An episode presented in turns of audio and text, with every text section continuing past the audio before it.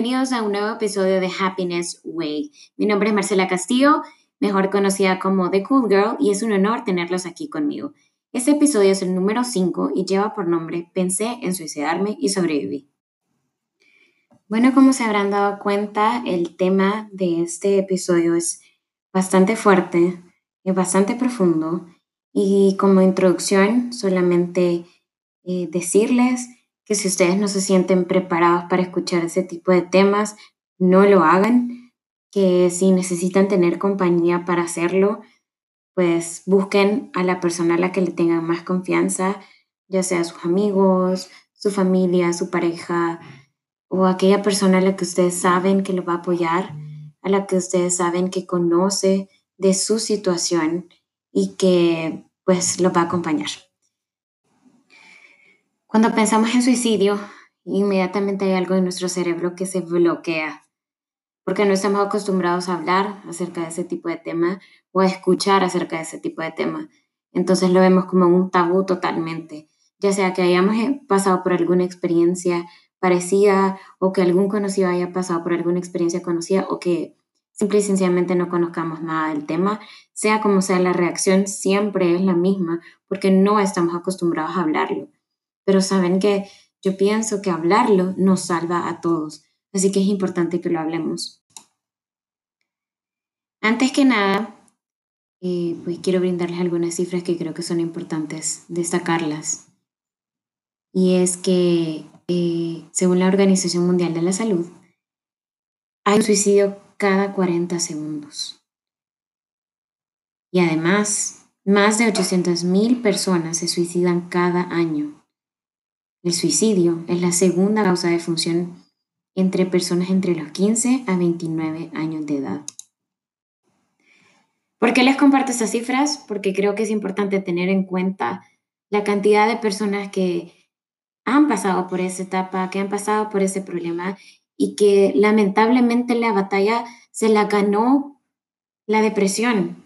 esta batalla se la ganó pues la ansiedad, se la ganó el simplemente el hecho de tener ese pensamiento en la mente y simplemente decidir hacerlo. Entonces, el día de hoy estamos hablando de eso para que no seamos parte de esa cifra, para que no existan más personas que vivan esto en su soledad y que piensen que no hay solución más allá. Y bueno, para entrar en materia, les voy a contar mi historia, les voy a contar cómo yo sobreviví a la depresión, como yo sobreviví a esos pensamientos suicidas.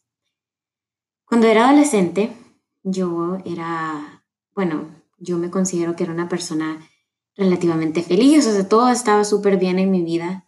Yo tenía una familia muy amorosa, con dos padres unidos, dos hermanas en casa, eh, estudiaba en un colegio privado, eh, iban pues bien en el colegio, no tenía problemas pues de bullying ni nada parecido, no estaba pasando pues por ningún problema necesariamente amoroso, simple y sencillamente estaba pasando por esa etapa de la adolescencia en la que uno está encontrando su identidad y en la que realmente sentís que no sabes quién sos, que no sabes si vales la pena, que no sabes si sos suficiente. Y bueno, no sé en qué momento empezó, porque les mentiría, aún tengo muchas partes de esa etapa como borrosas. Creo que es por lo mismo de tener como un mecanismo de autodefensa de que bloqueas eso en tu mente. Pero lo que sí les puedo decir es que recuerdo que cuando empezó esta etapa era bien difícil como pararla, porque yo simple y sencillamente me sentía triste, pasaba llorando todas las noches. Eh, cuando estaba en el colegio, actuaba normal con mis amigos, jugaba, me reía, molestaba. Pero en los momentos en los que dejaba mi mente correr, en los momentos en los que yo estaba sola, Marcela Castillo, con mis pensamientos, en esos momentos me sentía totalmente vacía. Sentía que no tenía una razón de ser, sentía que yo no era válida, me sentía fea, me sentía gorda, me sentía que no era suficiente, que probablemente no hacía nada bien, que nada me salía bien, que tal vez ningún niño me iba a querer como yo era en ese momento. Y llegó a, llegué a sentirme tan mal que además de empezar a llorar todos los días, yo sola en mi cama, eh, por todas las noches, pues empecé a pensar que no valía la pena. Y estos sentimientos se llegaron a ser tan y tan y tan grandes, cada vez más y cada vez más y cada vez más, que llegué a pensar, bueno, no vale la pena, o sea, no, no vale la pena vivir. Y no recuerdo exactamente cómo fue la primera vez, pero me empecé a hacer daño en las muñecas. Tomé esta costumbre, por así decirlo, de comenzar a cortarme. Y era una sensación bien extraña porque en mis pensamientos estaba como, yo no valgo nada, yo no sirvo, yo me quisiera morir, mi vida no vale, pero en el momento en que me cortaba no lo hacía porque yo estaba cometiendo el acto tal cual de suicidarme. Sin embargo, sí tenía pensamientos suicidas. Sin embargo, sí tenía pensamientos que mm, impedían que yo me autoaceptara, que yo me amara. Y eso se llegó a ser pues tan y tan seguido que ya era una costumbre que cada vez que yo tenía un medio problema, yo agarraba desde una regla hasta un cuchillo una navaja, cualquier cosa que fuera filosa o que cualquier cosa que me hiciera daño. Y me lo llegué a hacer con tanta frecuencia que parecía ya hasta una rutina cada vez que yo me sentía mal.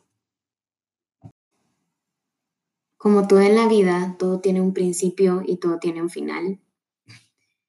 Gracias a Dios, y solo así se los puedo decir, no sé cómo planteárselos de una forma que no sea cristiana, que no sea cristocéntrica, porque verdaderamente Él ha sido el único y creo que es el único que puede sacarnos de ese hoyo. Y bueno, aparte de Él, pues también las personas que te aman, las personas que, que se preocupan por ti.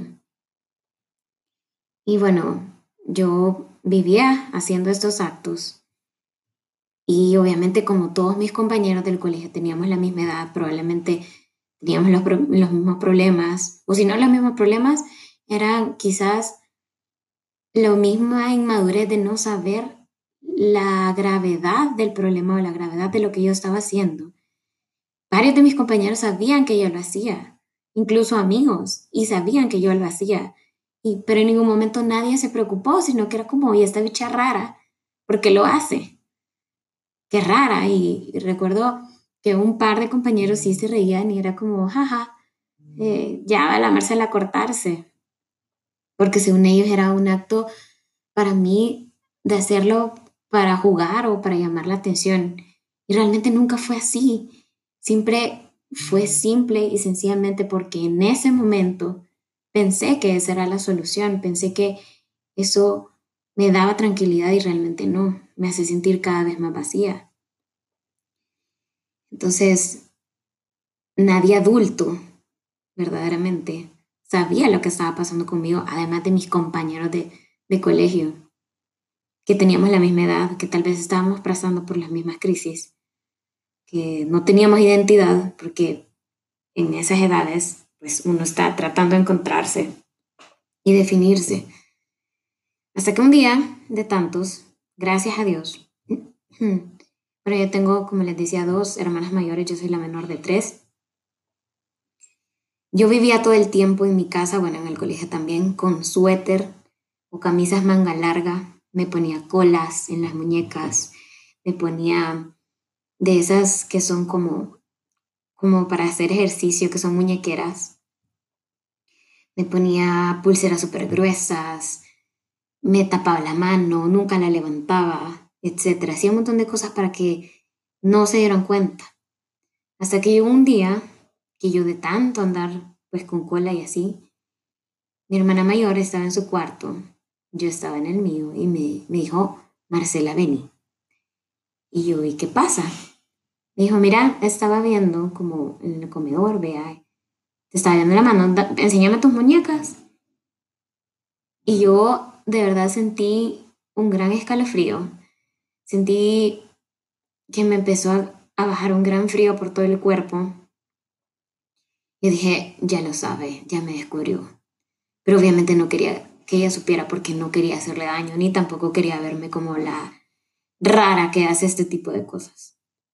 Entonces obviamente le enseñé la otra mano en la que no tenía nada. Y, y ella me dijo, no, enséñame la otra. Y yo, bueno, ok. Y le enseñé la otra, obviamente vio las cortadas, obviamente vio una herida, una cicatriz, que gracias a Dios el día de hoy ya no tengo absolutamente nada, porque no eran heridas tan profundas, sin embargo eran, eran heridas, pues, eran cosas que algo no estaba bien y era algo que yo lo hacía de forma constante, que es lo más importante, porque cada vez iba peor. Bueno, cuando se dio cuenta, obviamente empezó a llorar conmigo, empezó eh, pues asustada y a decirme muchas cosas. Yo en ese entonces tenía alrededor de 14, 15 años y ella es mayor que yo, 7 años. Entonces ella habrá tenido unos 21, ella tenía por lo menos más conciencia, ya era una joven, ya estaba consciente de que un poco tenía más conciencia de del nivel de gravedad de las cosas. Entonces, entre lágrimas, ella me empezó a decir muchísimas palabras de aliento que aún recuerdo porque me hicieron sentir valiosa, porque me hicieron sentir que mi familia no iba a hacer nada sin mí y entonces realicé que yo no era un cuerpo más, que yo, a pesar que, que a veces me podía pelear con mis hermanas, que podía hacer las cosas mal, era irreemplazable. Entendí que si yo me iba, iba a dejar un gran dolor en mi familia. Y creo que esa es la parte más importante para quienes estamos cerca de, de quienes están viviendo un tipo de crisis. Y es hacerles saber que lo entendés, es hacerles saber que no importa por lo que esté pasando, que no, no es un, no es un ser extraño, no es raro, que no, que no lo veas así, que no veas a esa persona como, uy, qué raro, uy, qué dramático, uy, tenés problemas, sino que al contrario te pongas en los zapatos de esa persona y le digas, sí vale la pena, porque no saben el alivio que se siente que alguien te lo diga y alguien que sabes que te ama y sí, o sea, la familia te ama y vos puedes estar consciente de que te ama, pero no es lo mismo a que te digan esas palabras, que te lo digan con esas palabras y que te digan con dolor. De verdad, si vos te vas, nada funciona. En ese momento empecé a entender muchas cosas de mi personalidad. Empecé a encontrarme conmigo que quizás yo no lo entendí en ese momento, yo solo sentí dolor por mi hermana porque ella estaba sintiendo dolor. Pero hasta hoy, hasta mis 27 años de edad, entiendo que esas palabras me definieron porque entendí quién soy y empecé a entender quién soy y que quizás lo vine a descubrir hasta mis 27 años, que hoy ya me puedo definir, me puedo describir quién soy, quién es Marcela Castillo, pero en parte esa descripción, parte de esa descripción es porque mi hermana me ayudó a descubrirla, es por esas palabras que ella en ese día me dijo. Y bueno, a través de de esa experiencia, a través de esas palabras que me dijo mi hermana, bueno, justamente en ese momento, posteriormente también se dio cuenta mi otra hermana, la, la de en medio, y ella tiene un carácter un poco más decidido, tiene un carácter más protector, entonces, por ende, lo primero que hizo fue asustarse y decir, no, yo le digo a mis papás porque le digo a mis papás. Y fue lo, la verdad que fue lo mejor que pudo hacer. Fue corriendo a decirle a mis papás y inmediatamente yo sentí un gran pánico. Yo la verdad no sé qué es lo que pensaba que mis papás me iban a decir. Y me imagino que, si bien es cierto, no hay ningún manual que te diga cómo ser papá, pues mucho menos hay un manual en donde te diga, hey papá, prepárate porque tu hijo se quiere morir. Prepárate para decirle las palabras indicadas a tu hijo o a tu hija porque se siente deprimido. Yo no puedo ni imaginar qué han de haber sentido mis papás. pero sí se asustaron. Me recuerdo que me, me pasaban preguntando en esos días si yo estaba bien, qué, qué era lo que sentían que había detonado eso, que me ayudaron. Pero como obviamente no te forman para eso, porque en la sociedad no, no hay nadie que lo hable, ni quienes lo viven, ni quienes no lo viven, ni quienes lo escuchan, ni quienes lo ven de lejos, no estamos acostumbrados a hablar de esto. Entonces nadie está preparado para lidiar con un problema así. Gracias a Dios y a las oraciones, me imagino, de mis papás, de mis hermanas y de simplemente de la misericordia de Dios. Fueron pasando los días y el hecho de saber que mi familia sabía, el hecho de haber visto a mi familia preocupada, haber visto a mi familia de cerca, me hizo realizar que yo no quería hacerle daño, que yo no quería verlos mal y por ellos empecé a luchar. Empecé a luchar día a día por tratar de salir de ese hoyo y de alguna forma lo hice. Quizás de verdad no les puedo dar una explicación de qué hice exactamente porque era una adolescente no tuve ningún tipo de ayuda psicológica, que quizás la debería de haber tenido, pero no la tuve y sin embargo, gracias a Dios salí de eso. Y no, con eso no quiero decir que esa es la solución para todos, definitivamente que no, definitivamente que lo mejor es que si tú estás pasando por, por algún episodio, una crisis así, lo mejor que puedes hacer, además de hablarlo con alguien cercano, pues es hablarlo con un profesional. Porque estos problemas se carcomen y viven ahí, porque si bien es cierto, yo lo viví en mi adolescencia y ahí permaneció y de cierta forma lo superé, pero hasta el día de hoy puedo ser capaz de, o, o he sido capaz de cada vez irlo hablando un poco más, un poco más, un poco más. Y creo que es importante. Hasta hoy, hasta los 27 años de edad, me doy cuenta, es importante. Porque yo hoy le quiero decir a todas esas personas que están viviendo lo mismo, que sí se puede.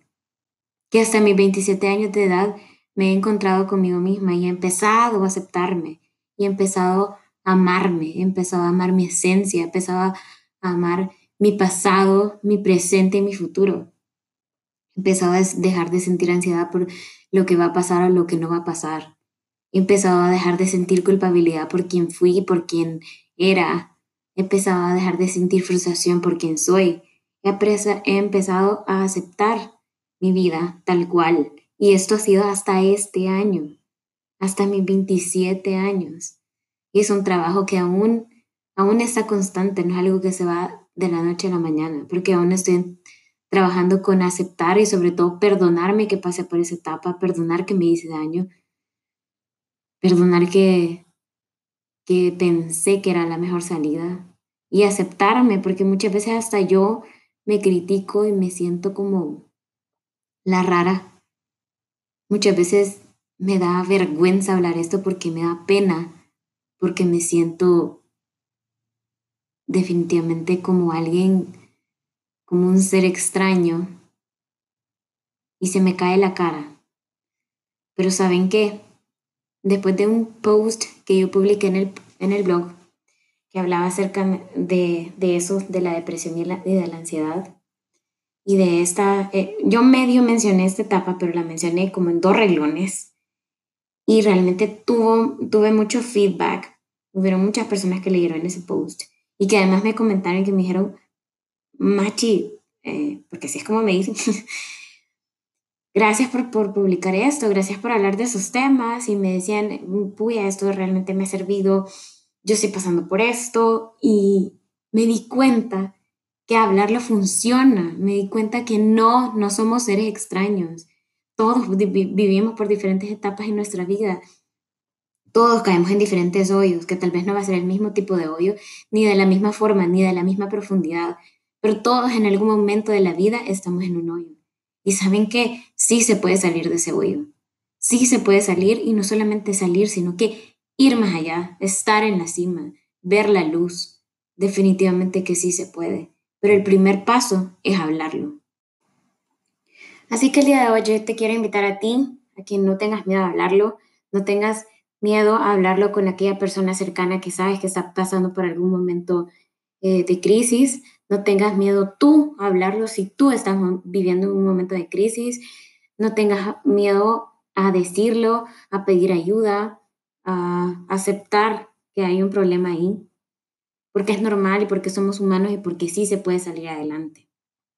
Y hoy yo te quiero decir todas las palabras que a mí quizás me sirvieron y que además también me hubiera gustado que me dijeran en ese momento. Solo te puedo decir que todo pasa. Aunque en este momento estés en el hoyo y todo parezca oscuro y todo esté muy negro, todo pasa. Vales la pena porque eres único, porque no existe otra persona en el planeta como tú, porque todos fuimos hechos a medida, porque nadie, nadie puede hacer las cosas como las haces tú. Pueden existir dos personas que hagan muebles, dos personas que sean diseñadoras, dos personas que eh, sean mercadólogos, dos personas que sean administradores, pero nadie va a hacer las cosas igual. Porque para ser igual tendríamos que ser la misma persona y eso no se puede. Todos tenemos una personalidad diferente, todos venimos de familias diferentes, todos vivimos de venimos de, una, de experiencias diferentes en la vida, de una infancia diferente, de alegrías y triunfos diferentes, de caídas diferentes. Y eso, esa esencia es lo que nos hace diferentes a cada uno de nosotros. Y eso es lo que nosotros tenemos que regalarle al mundo. Eso es lo que nosotros tenemos para dar al mundo. Así que encontrémosle ese sentido a nuestra identidad, porque no hay otro como nosotros, no hay otro como tú. No hay otro como yo.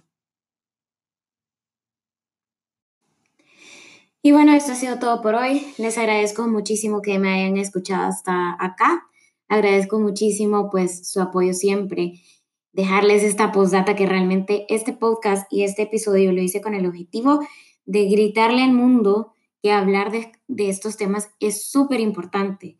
Que gritarle al mundo que sí se puede, gritarle al mundo que es importante que dejemos de ver este tema como algo tabú, que dejemos de ver este tipo de crisis o problemas como algo extraordinario, como cosas que solo le pasan a personas extrañas, nos puede pasar absolutamente a todos.